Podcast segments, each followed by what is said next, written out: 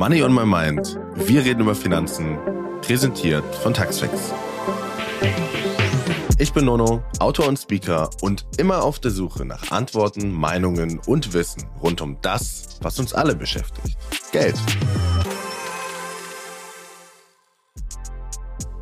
Mir war schon bewusst, dass Frauen definitiv mehr Care-Arbeit leisten als wir Männer, aber mir war nicht bewusst, dass es fast doppelt so viel Zeit ist, die Frauen tatsächlich mit dieser Care-Arbeit verbringen als Männer.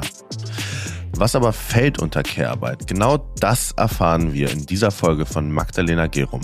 Magdalena ist Wissenschaftlerin am Share Berlin Institut und hat außerdem die Verteilung der Haus-, Erwerbs- und Care-Arbeit erforscht. Wir sprechen heute darüber, warum Sorgeverpflichtungen immer noch größtenteils bei den Frauen liegen und was passieren muss, damit eine gerechte Verteilung erreicht werden kann. Hi Magdalena, ähm, vielen Dank, dass du dir die Zeit genommen hast. Super cool, dass du heute da bist.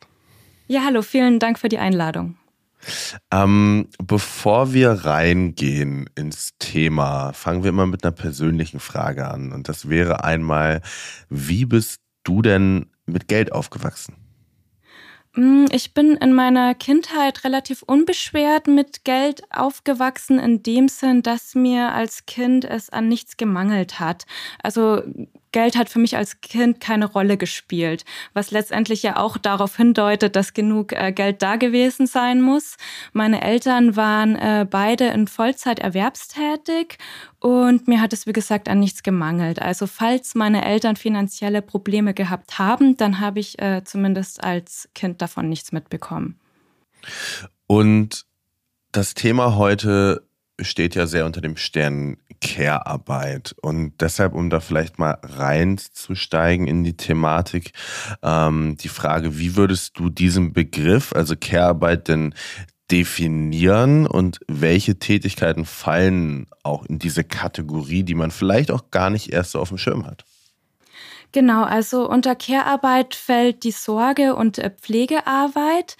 Und ähm, in wissenschaftlichen Studien macht es Sinn, zwischen Care-Arbeit und Hausarbeit zu differenzieren, weil da unterschiedliche theoretische Annahmen dahinter stecken. Aber so in einem allgemeineren, weitläufigeren Verständnis kann man das durchaus zusammenfassen, weil es sich in beiden Fällen um unbezahlte Familienarbeit handelt. Also unter Care-Arbeit würde ich zum einen die Kinderbetreuung in der Familie, also das Großziehen der Kinder, fassen, aber Care-Arbeit umfasst noch viel mehr, nämlich zum Beispiel auch das Pflegen von älteren Angehörigen oder das Pflegen der eigenen Eltern.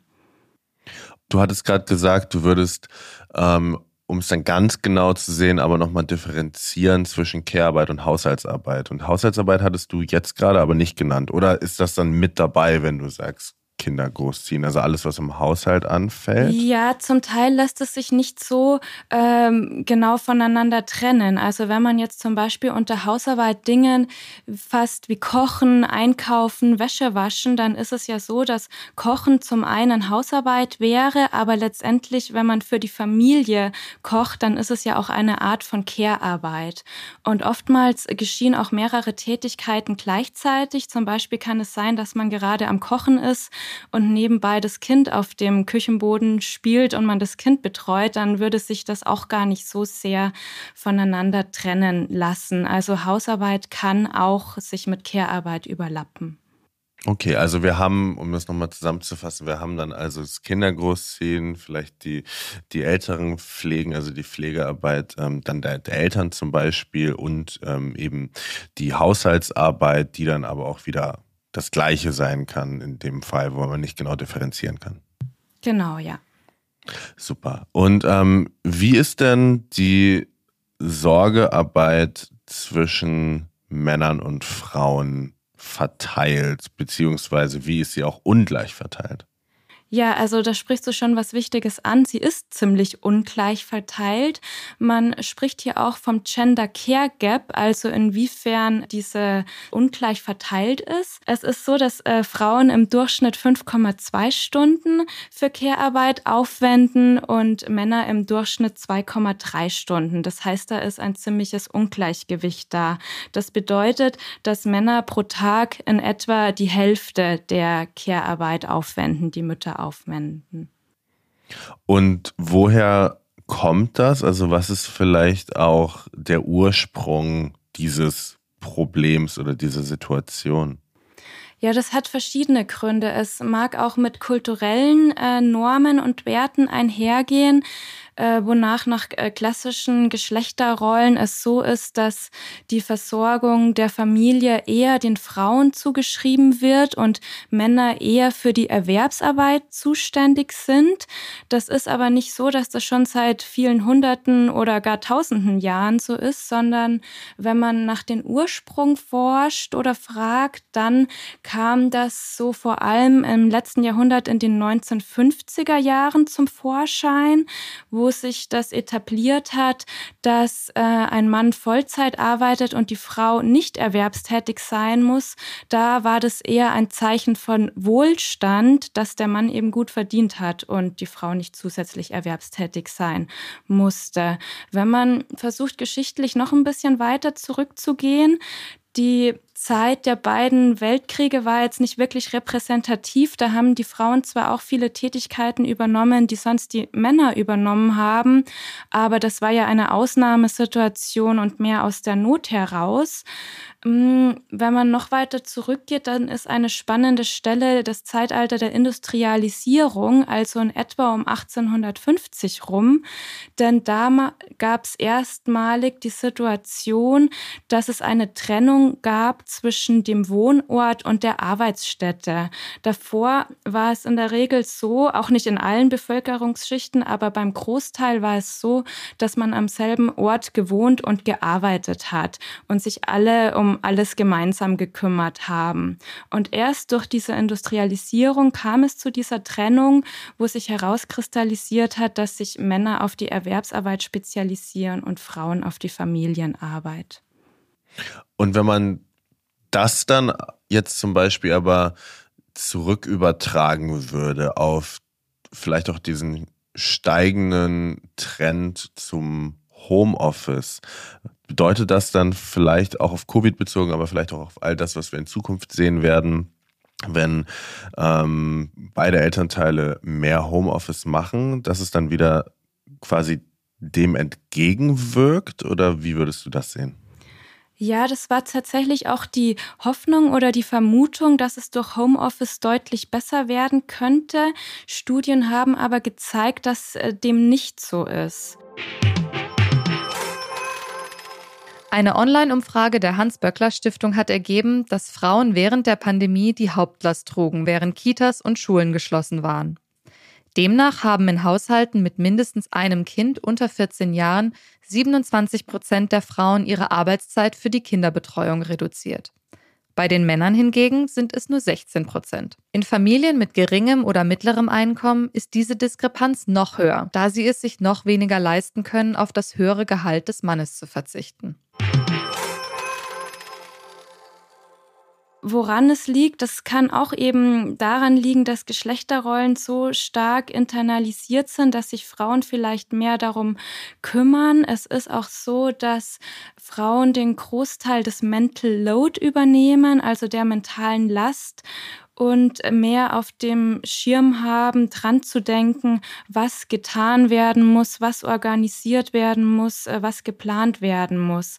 Also es ist tatsächlich so, dass im Zuge der Pandemie und dem verstärkten Homeoffice Arbeitsverhältnissen es sich nicht gezeigt hat, dass es dadurch egalitärer aufgeteilt wird. Und jetzt hast du gerade das Thema Mental Load angesprochen. Also vielleicht Magst du das noch einmal definieren und vielleicht auch dann noch einmal sagen, welche Auswirkungen denn das auf erstmal natürlich dann die betroffene ähm, Frau in dem Fall hat, aber vielleicht auch auf das Verhältnis in der Familie? Ja, also zunächst zum Begriff Mental Load, den kann man einfach mit mentaler Last äh, übersetzen. Es ist ein relativ neuer Begriff, dem gibt es im deutschsprachigen Raum etwa ab 2017. Deswegen gibt es dazu auch noch keine äh, Langzeitstudien.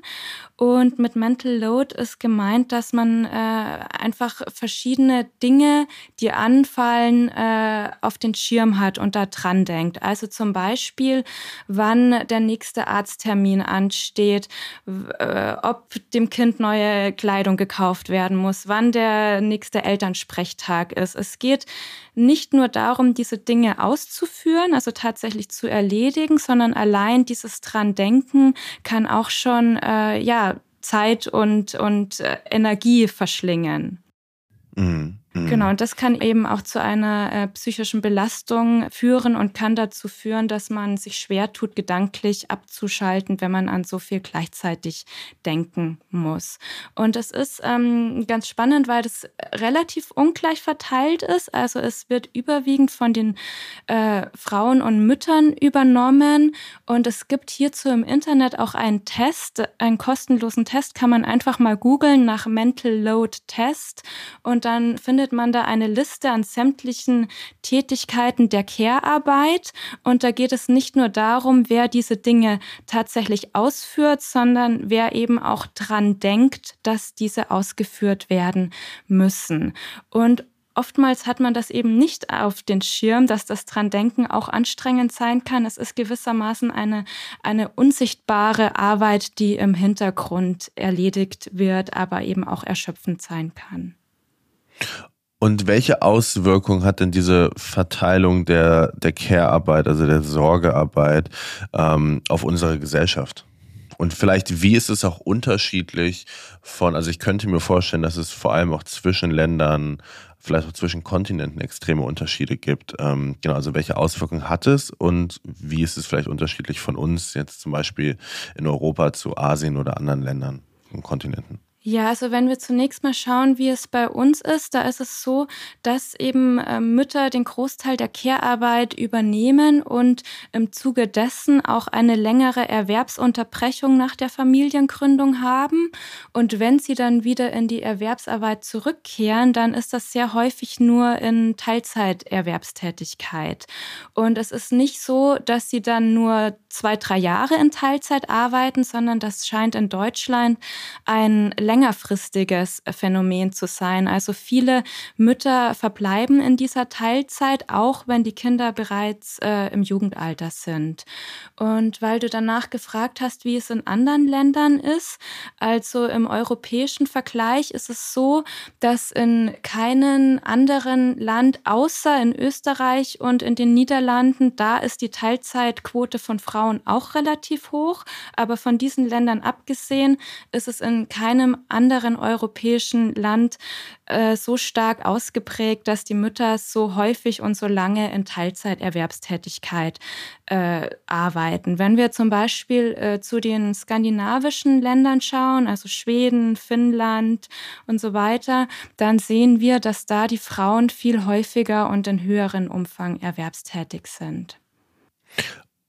Und ähm, weil du ja auch gerade sagtest, es geht eben sehr Hand in Hand mit dann Teilzeit oder vielleicht doch eine längere Zeit raus aus dem Berufsleben. Wir hatten ja auch eine vergangene Folge von ein paar Wochen, wo wir auch über das Thema Gender Pay Gap gesprochen haben. Das heißt, diese Themen gehen ja dann sehr Hand in Hand, oder?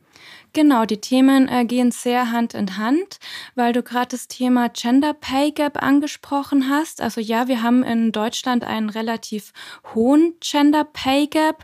Der unbereinigte Gender Pay Gap beträgt 18 Prozent. Das bedeutet, dass die Stundenlöhne der Frauen im Durchschnitt um 18 Prozent geringer sind als die der Männer. Es gibt dann auch noch den bereinigten Gender Pay Gap der achtet darauf, dass ähm, die Frauen exakt die gleiche berufliche Qualifikation haben, exakt das gleiche ähm, an Berufserfahrung, die gleichen äh, Lebensumstände. Also man versucht statistisch äh, sämtliche Unterschiede herauszurechnen, äh, so dass man Personen besser miteinander vergleichen kann. Und dann hat man immer noch einen Gender Pay Gap von sieben Prozent. Also Frauen verdienen dann immer noch sieben Prozent weniger. Und diese niedrigeren Löhne führen auch dazu, dass äh, Frauen häufiger mehr Care-Arbeit übernehmen und dann nur in Teilzeit zurückkehren in die Berufstätigkeit, was zur Folge hat, dass sich dann der Gender Pay Gap noch weiter vergrößert. Also vor, vor der Geburt des ersten Kindes, vor der Familiengründung ist der Gender Pay Gap noch gar nicht so hoch und ähm, dass er so hoch wird, kommt vor allem mit der Familiengründung einher. Da verschärfen sich nochmal sämtliche Unterschiede. Du hast dich ja in deiner Dissertation selbst mit der, also mit der Arbeitsteilung von Eltern beschäftigt. Ähm, hast du so ein paar der größten Findings, also die, die, die relevantesten, die wichtigsten Ergebnisse, die du vielleicht mit uns teilen kannst? Ja, genau. Also ich hatte mir angeschaut, wie die Erwerbsarbeit aufgeteilt ist zwischen Müttern und Vätern, wie die Hausarbeit aufgeteilt ist und wie die Kinderbetreuung aufgeteilt ist und welche Rolle dabei das Alter des Kindes spielt. Und bei der Aufteilung der Erwerbsarbeit hat sich gezeigt, dass das Alter des Kindes den größten Einflussfaktor darauf hat, wie viel die Mütter erwerbstätig sind. Auf die Erwerbstätigkeit der Väter hatte das quasi gar keinen Einfluss. Die waren die ganze Zeit über in Vollzeit erwerbstätig. Und bei den Müttern war es so, dass sie im ersten Lebensjahr des Kindes nicht ähm, berufstätig waren, häufig im zweiten, dritten Lebensjahr auch noch nicht. Und dann ist die überwiegende Mehrheit wieder in Teilzeit in die Erwerbstätigkeit zurück äh, gekehrt. Und das ist auch relativ stabil geblieben, auch wenn das Kind im Kindergartenalter, im Grundschulalter, im Jugendalter ist. Also es ist für Mütter schwer, wieder in die Vollzeiterwerbstätigkeit zurückzukehren. Eine Folge davon, dass Frauen mehr Zeit in die Kinderbetreuung und in die Pflege von Angehörigen investieren, ist die sogenannte Gender Pension Gap. Sie beschreibt die Höhe der geschlechtsspezifischen Rentenlücke. Dadurch, dass Frauen aufgrund von Care-Arbeit vorwiegend in Teilzeit oder in Minijobs und weniger in Vollzeit tätig sind, haben Frauen eine um 30 bis 49 Prozent geringere Rente als Männer und sind somit auch stärker armutsgefährdet. Und bei der Aufteilung der Kinderbetreuung war es so, dass da das Kindesalter keine so große Rolle gespielt hat. Mit zunehmendem Alter des Kindes wurde die Aufteilung der Kinderbetreuung minimal egalitärer, aber das mag daran liegen, dass der Betreuungsumfang im Allgemeinen, der notwendig ist bei älteren Kindern, geringer wird und es dann leichter ist, diesen geringeren Betreuungsumfang gleichmäßiger zu verteilen. Bei der Aufteilung der Hausarbeit war es so, dass die nach der Familiengründung schon sehr geschlechtsspezifisch aufgeteilt war zu Lasten der Mütter und sich da sehr wenig verändert hat in den äh, fortschreitenden Lebensjahren des Kindes. Es war sogar so, dass sie sogar noch ein Stück ähm, traditioneller, noch ein Stück geschlechtsspezifischer geworden ist. Also Mütter sogar tendenziell eher noch mehr Hausarbeit übernehmen statt weniger mit zunehmendem Alter des Kindes. Und wenn man sich jetzt mal so Lösungsansätze für das Ganze anschaut, ähm, welche Herausforderungen gibt es denn, das umzuverteilen? Also jetzt die Care-Arbeit zwischen Männern und Frauen. Ja, die Herausforderung ist die, wie man das Ganze ähm, gerechter oder fairer verteilen könnte. Und wenn man sich anschaut, was eigentlich die Wünsche sind, welche, welche Verteilung sich Mütter als auch Väter wünschen, dann wünschen sich Mütter in der Regel etwas mehr Erwerbsarbeit. Also häufig haben Mütter eine Erwerbsarbeit von ungefähr 20 Stunden die Woche und sie würden sich etwas mehr wünschen, zum Beispiel 30 Stunden die Woche. Und bei Vätern ist es dass sie ähm, in der Regel Vollzeit arbeiten, also 40 Stunden die Woche und sich etwas weniger wünschen würden und auch etwa um die 30 Stunden äh, pro Woche, sodass ein Lösungsansatz sein könnte, dass die Erwerbsarbeit der Frauen etwas gepusht wird, dass sie in etwa bei einer 80-Prozent-Stelle rauskommen und die Erwerbsarbeit der Väter etwas äh, reduziert wird. Also dass es selbstverständlicher wird, dass Väter statt 100 Prozent nur noch 80 Prozent arbeiten. Und dann hätten die Väter auch mehr Zeit für Sorgearbeit, dann könnten Väter sich stärker einbringen und hätten mehr gemeinsame Zeit mit den Kindern. Aber es klingt ja dann erstmal relativ, ich sag jetzt mal leicht, weil die einen wollen, wollen weniger arbeiten und wollen mehr Zeit mit den Kindern verbringen, die anderen andersrum. Das heißt, man könnte ja dann theoretisch, ich sage jetzt mal sehr platt gesagt, einfach tauschen. Ähm, woran liegt es denn dann, wenn man sich vielleicht auch kannst du da auch was zu sagen, die letzten Jahre anschaut? Gibt es eine positive Entwicklung? Gibt es eine vielleicht auch extrem positive Entwicklung? Stagniert es eher? Ähm, weil wenn man sich das Ganze anschaut und man sieht einfach, okay, ähm, theoretisch müsste es ja aufgehen, ähm, wo liegt dann da die Herausforderung, dass es sich wahrscheinlich nicht so schnell entwickelt, wie es könnte? Ja, also es äh, gibt dafür unterschiedliche Gründe. Ein Grund könnte sein, dass es in Deutschland das Ehegattensplitting gibt und das begünstigt, dass ein Partner äh, mehr verdient und der andere Partner weniger. Also in der Regel ist es der Mann, der Vollzeit arbeitet und die Frau, die nur in geringen Umfang erwerbstätig ist und das wird steuerlich begünstigt.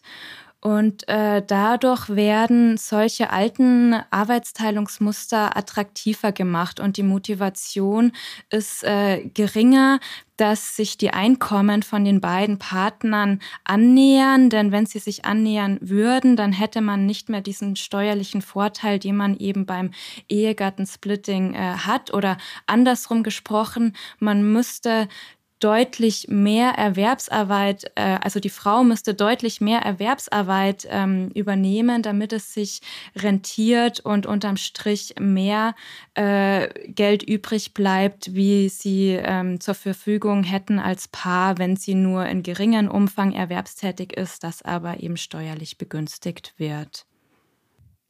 Und gibt es da schon Maßnahmen aus der Politik, vielleicht genau da anzusetzen?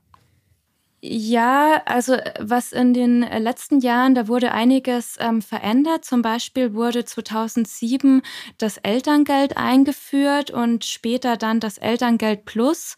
Damit ähm, sollte ein Anreiz gesetzt werden, dass nur noch ein Jahr Elterngeld beziehungsweise Elternzeit genommen wird.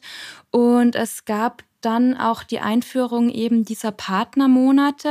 Also dass, ähm, also beim Elterngeld hat man bis zu zwölf Monate, die ein Elternteil übernehmen kann. Und es kann aber um zwei weitere Monate aufgestockt werden, wenn der andere Elternteil auch noch äh, dieses Elterngeld bezieht. Und es war dann so, dass die Mütter in der Regel die zwölf Monate genommen haben und die Väter aber ähm, dann die zwei Monate genommen haben haben.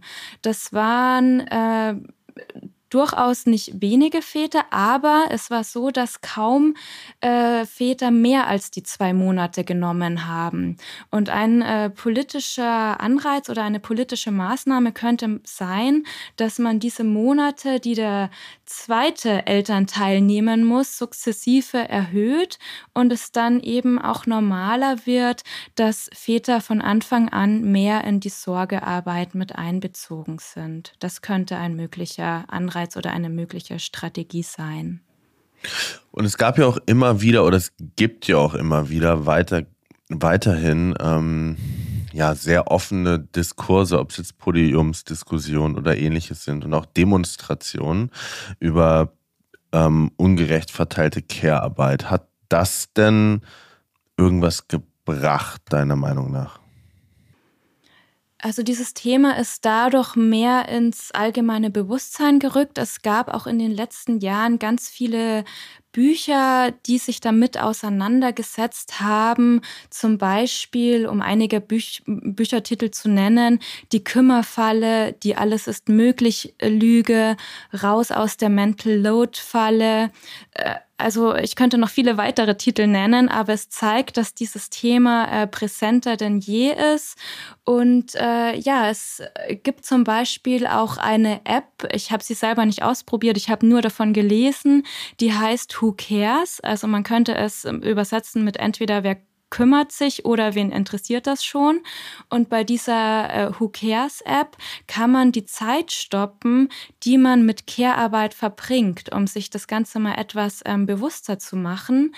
Und ähm, es wird da auch, man kann da auch spaßeshalber ausprobieren, was man verdienen würde, wenn diese unbezahlte Care-Arbeit, wenn man dafür zum Beispiel den Mindestlohn bekommen würde oder wenn man stattdessen berufstätig wäre und sein berufsspezifisches Gehalt äh, bekommen würde. Und hinter dieser App steckt einfach der Gedanke, dass verdeutlicht werden soll, dass Care-Arbeit auch Arbeit ist und diese Arbeit einen Wert hat und dass sie eben zu unsichtbar noch ist. Und wie können wir denn neben jetzt ich glaube, die App ist ein sehr, sehr gutes Beispiel, aber ähm, wie können wir denn zusätzlich noch als Gesellschaft das ganze Thema noch quasi mehr in den Mittelpunkt stellen, noch mehr Bewusstsein dafür schaffen? Ja, es, es bräuchte noch mehr politische Maßnahmen, die es den Familien erleichtern, Erwerbsarbeit und Familie zu vereinbaren. Also es wurde in den letzten Jahren schon einiges dahingehend getan, wie zum Beispiel das Elterngeld und das Elterngeld Plus. Es gab auch vor wenigen Jahren das gute Kita-Gesetz, das sich dafür einsetzt, dass es äh, mehr Kindertagesbetreuungsplätze gibt und sich auch die Qualität dahingehend ähm, verbessert. Es gibt mittlerweile auch einen Rechtsanspruch auf einen Kita-Platz für Kinder ab einem Jahr, das heißt ab dem 13. Lebensmonat. Ähm, es gibt Dinge wie das Brückenteilzeitgesetz, das garantieren soll, dass man nach einer äh, Reduktion auf Teilzeit wieder in die Vollzeit zurückkehren kann. Also da wurde schon viel getan. Gleichzeitig haben wir aber immer noch hemmende Faktoren, wie zum Beispiel das Ehegattensplitting, das eben eine traditionelle Arbeitsteilung ähm, attraktiver macht oder eben auch die beitragsfreie Mitversicherung Versicherung, in Kranken- und Pflegeversicherungen des Partners. Das sind alles Dinge, die es attraktiver machen, wenn man in geschlechtsspezifischen Arbeitsteilungsmustern hängen bleibt. Aber gleichzeitig, wie eben genannt, tut sich in der Politik auch schon viel und es gibt schon viele Maßnahmen, die das Ganze fördern. Und weil du auf die ähm, Entwicklung, ähm, weil du die Entwicklung angesprochen hast, es hat sich eben schon einiges getan, dass Väter zum Beispiel diese zwei Monate Elterngeld beziehen, so dass da schon ein Fortschritt zu erkennen ist und sich viele äh, werdenden Eltern vor der Geburt des Kindes auch vornehmen, das Ganze äh, egalitärer aufzuteilen. Äh, Fakt ist aber auch, dass es viele dann nicht schaffen. Hm. Und, äh, und woran ja. liegt das vor allem? Ja, das ist eine gute Frage. Es äh, liegt daran, dass äh, dass die beiden Lebensbereiche Kinderbetreuung und Erwerbsarbeit schwer miteinander zu vereinbaren sind weiterhin. Ich habe letztens eine ähm, Doku gesehen, da ging es um eine alleinerziehende Mutter, die in Vollzeit erwerbstätig ist und zwei Kinder hat. Und die hat das ganz gut auf den Punkt gebracht. Die hat gesagt, man muss arbeiten, als hätte man keine Kinder und man muss Mama sein, als hätte man kein keinen Job und das zerrt an den Nerven. Und dann hat sie noch hinzugefügt, entweder fehlt mir das Geld oder mir fehlt die Zeit. Also das ist eben diese Problematik.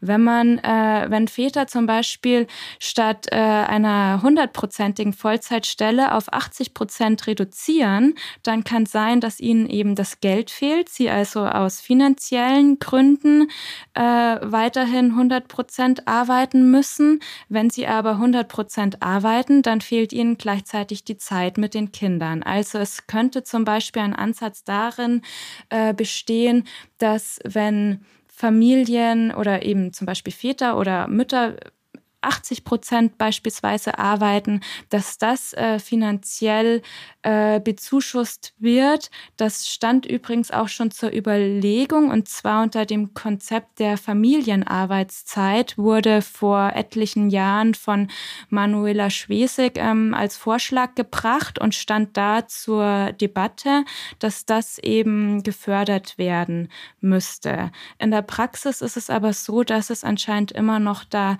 große große Hindernisse gibt und es für die meisten Elternpaare letztendlich dann doch einfacher ist, wenn die Väter Vollzeit arbeiten und die Mütter zuerst nicht erwerbstätig und dann in Teilzeit erwerbstätig sind. Und ich kann mir vorstellen, dass es neben diesen ich sag mal so sehr tangible, also sehr sichtbaren Faktoren, aber wahrscheinlich ja auch so sehr schwer zu greifende Faktoren gibt, wie vielleicht die Anerkennung, die vielleicht der Mann mehr braucht durch den Job oder ähnliches ähm, oder denkt mehr zu brauchen. Ähm, Gibt es da auch ähm, Daten zu, dass es da gesellschaftliche Normen gibt, ähm, die sich auch da ähm, ja, drauf auswirken auf diese sehr ungerechte Verteilung? Mm, also konkrete Daten weiß ich dazu nicht. Es ist nur so, dass wir so von den Schlecht äh, Geschlechterrollenbildern immer noch stark dieses Bild des männlichen Alleinverdieners ja. haben. Und, genau, das meinte ich. Ja, genau. Ja. Und das ist eben nach wie vor äh, sehr präsent. Und okay, und da gibt es dann wahrscheinlich aber kulturelle Unterschiede und ich könnte mir vorstellen, in unserer westlichen Welt eben sehr ausgeprägt. Genau, da gibt es ähm, kulturelle Unterschiede und äh, es ist in Deutschland anders als zum Beispiel in den äh, skandinavischen Ländern. Da ist es eben viel selbstverständlicher, dass beide in Vollzeit erwerbstätig sind oder vollzeitnah erwerbstätig sind. Und auch wenn wir zum Beispiel nach Frankreich schauen, da ist es auch viel selbstverständlicher, dass Kinder ähm, schon früher, also in jüngeren Jahren, in einer Kinderbetreuungsstätte sind. Und da ist es auch viel selbstverständlicher, dass es Ganztagsschulen gibt. In Deutschland gibt es zwar mittlerweile auch viele Ganztagsschulen, aber das ist noch eine relativ neue Situation. Bis zum Jahr 2000 gab es in Deutschland fast keine Ganztagsschulen, sondern fast nur Halbtagsschulen. Und es hat sich seitdem aber viel getan, sodass es eben mittlerweile auch in Deutschland viele Ganztagsschulen gibt. Aber die Tatsache, dass dies vor 20 Jahren noch sehr unüblich war, dass es Ganztagsschulen gab in Deutschland und dass es vor über 20 Jahren ebenso noch unüblich war, dass unter dreijährige Kinder in eine Kita gingen, das sagt eben schon sehr viel über das kulturelle Bild in Deutschland aus. Und das zeigt, dass hier lange ein Familienmodell typisch war, wo der Vater der Hauptverdiener war und die Mütter nur geringfügig erwerbstätig waren waren.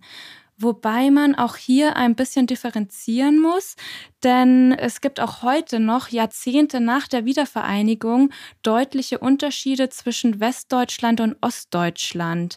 Denn diese soeben beschriebene Situation, dass es vor einigen Jahrzehnten unüblich war, dass unter dreijährige Kinder in eine Kita gingen und dass Mütter meistens nur in geringem Umfang erwerbstätig waren, das trifft vor allem in erster Linie auf Westdeutschland zu und nicht auf Ostdeutschland.